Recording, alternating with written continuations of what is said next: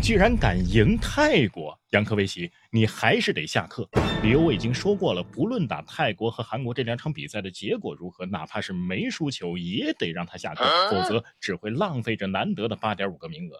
今天我们就不再赘述理由了。那些说是体系问题、青训问题、球员问题、环境问题的，请到主页看前面的节目，或者是直接划走。这期节目我们只讨论换谁来当教练更合适的问题。之前我推荐了范加尔和勒纳尔，因为只有他们符合有世界杯预赛和正赛成功经验这个基本条件。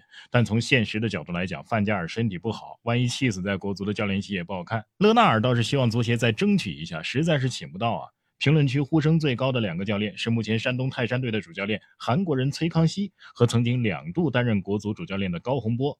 如果非要在这两个教练当中选一个，我更倾向于董路。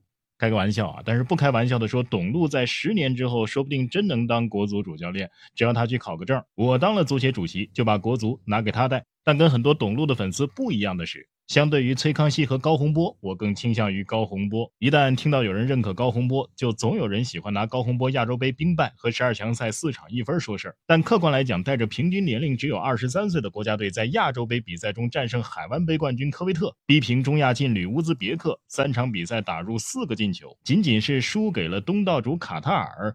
咱们就不说裁判和场外因素了，这个成绩即便是没有进入八强，最终排名也是第九啊。对于处于反赌扫黑之后陷入低谷的国足来说，不可谓说不过去吧？更何况国足赛前的目标，他就是练兵。为了让更多球员积累大赛经验、感受大赛氛围，打卡塔尔那一场进行了阵容轮换。所以，真正的球迷甚至足球从业者是看得出高洪波带的不错的，这才有了范志毅的经典名言：“小高带的蛮好的，你把他换了干什么？”你说。至于二进攻执教高洪波的身份是救火教练，没有任何准备时间。没有磨合阵容，没有练兵机会，即便是这样，也交出了二比零胜卡塔尔。十二强首战客场进韩国两球，第二场逼平伊朗，四场比赛两胜一平一负的答卷。在热身赛当中还四比二大胜世界杯参赛球队特立尼达和多巴哥。至于后两场输球背后的原因，请看前面的节目，我有详细的解读。所以，如果非要退而求其次，不能请来高水平的外籍教练，高洪波可能是唯一的选择，因为他有两届带队国足的经验，成绩也都可圈可点。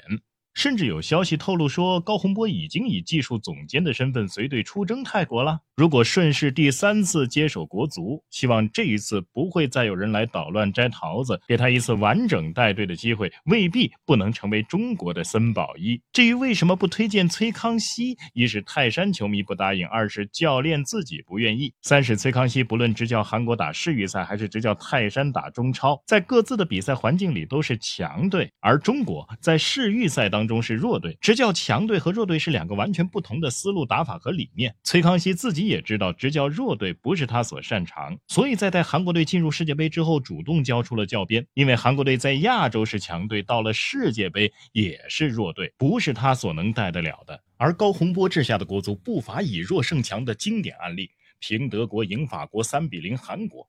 不要总以热身赛之王的印象看人，高一期正赛当中只输了亚洲杯卡塔尔这一场。二进宫之后，在换教练的传闻出来之前，也只有客场二比三遗憾的输给韩国，比热身赛输的还要少。综上所述，如果要换教练的话，我支持高洪波，你觉得呢？